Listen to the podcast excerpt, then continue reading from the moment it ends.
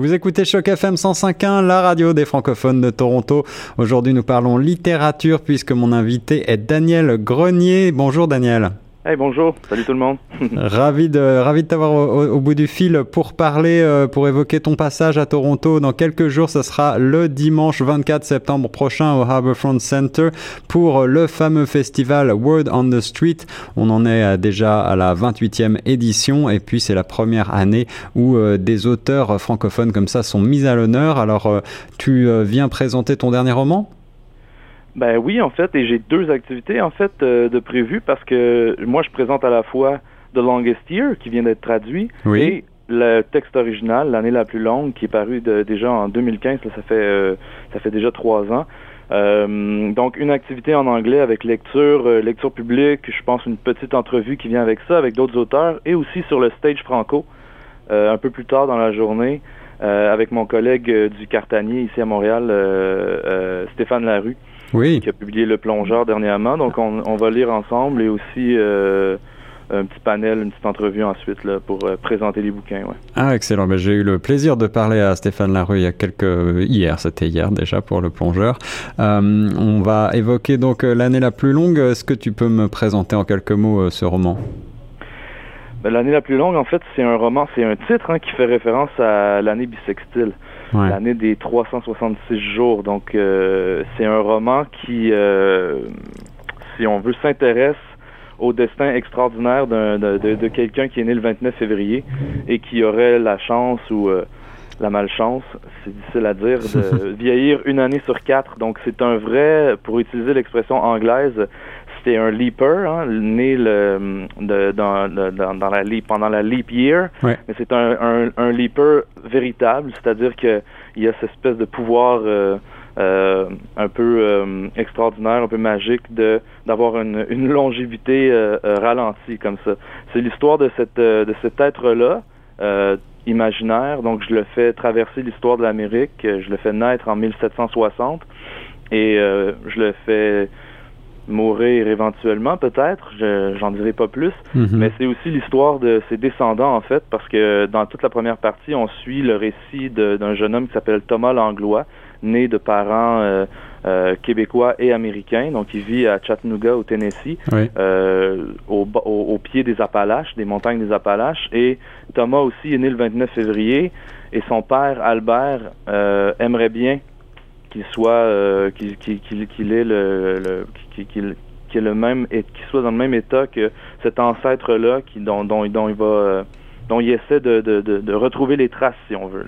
Ouais. Donc c'est l'histoire de Thomas, l'histoire de son père Albert qui est à la recherche de, ce fameux ancêtre qui aurait existé et qui selon ses calculs hein, euh, en théorie serait encore vivant aujourd'hui. Wow, donc une fiction qui est aux frontières un petit peu du surnaturel presque. Tout à fait.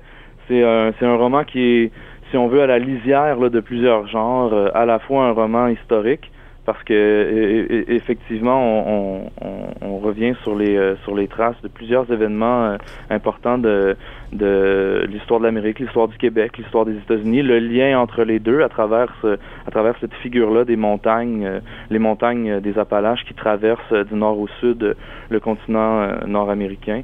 Euh, puis un roman fantastique, effectivement, avec des euh, des éléments, si on veut, de, de, de, de, réalisme magique, tout ça, mais c'est surtout aussi, je dirais, il faut pas se méprendre, c'est surtout un roman très très littéraire dans la mesure où moi j'ai je me considère pas comme un romancier qui fait ni du roman historique ni du roman euh, fantastique. J'aurais ce serait comme de si on veut d'induire les gens un peu en erreur là, de, de, de, mhm. croire que c'est que c'est un roman qui respecte les codes précis de ces de ces deux genres là c'est un roman littéraire dans la mesure où il est très écrit c'est des phrases que je compose avant tout moi ce qui m'intéresse en fait c'est de, de, voir à quel point ces éléments là à la fois l'histoire qu'on peut tordre puis le réalisme magique comme ça à quel point on peut les les les, euh, les mettre en scène dans une histoire qui euh, fondamentalement est assez réaliste d'un point de vue psychologique.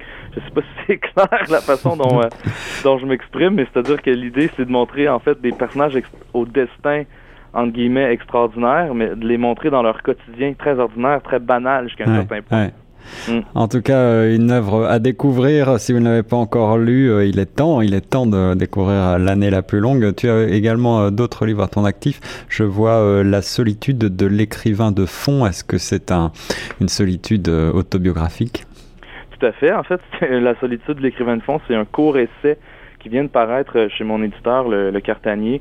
Euh, c'est en fait si on veut, un, exercice d'admiration euh, pour un écrivain américain totalement oublié qui s'appelle Wright Morris, euh, que j'ai découvert un peu par hasard en 2011-2012 et qui fait partie maintenant de mon de mon grand panthéon d'influence et tout ça. Et je sais je pose la question en fait à savoir qu'est-ce que c'est le fait de d'écrire toute sa vie comme ça. Wright Morris a publié 30 romans, a gagné euh, le, le, National Book Award deux fois. Plus hmm. personne ne le lit aujourd'hui. Hmm, hmm. Qu'est-ce que ça signifie de poursuivre une carrière un peu dans l'ombre comme ça? Et moi, évidemment, d'un point de vue autobiographique, je pose la question de la fiction, le rapport à la fiction, le rapport à la reconnaissance aussi, pourquoi on écrit, où je me situe en ce moment après un roman, après un recueil de nouvelles, dans ma jeune carrière. Euh, euh, qu'est-ce que ça implique pour moi de de, de, de, de, me projeter à la fois dans une, dans, si on veut, dans une carrière un peu fantasmée et aussi dans la carrière réelle d'un écrivain que j'adore comme Wright Morris, qui a jamais, si on veut, reçu les lauriers qui, d'après moi, il méritait. Hmm. Donc, c'est des réflexions comme ça que je pose. C'est un très court essai, à la fois un peu euh, avec un ton euh, très très académique par moment et très personnel, très euh, terre à terre par d'autres par d'autres endroits. Ouais. Une réflexion existentialiste sur l'écriture. Merci beaucoup Daniel Grenier pour nous avoir présenté euh, ce, euh, ton travail et, donc on rappelle que tu seras présent sur euh, le TFO Franco Stage le 24 septembre prochain. Ça sera à 4h30 donc à Toronto au Harbourfront Center pour le festival Word on the Street. Merci beaucoup, merci Daniel et à très bientôt sur les ondes de Choc FM.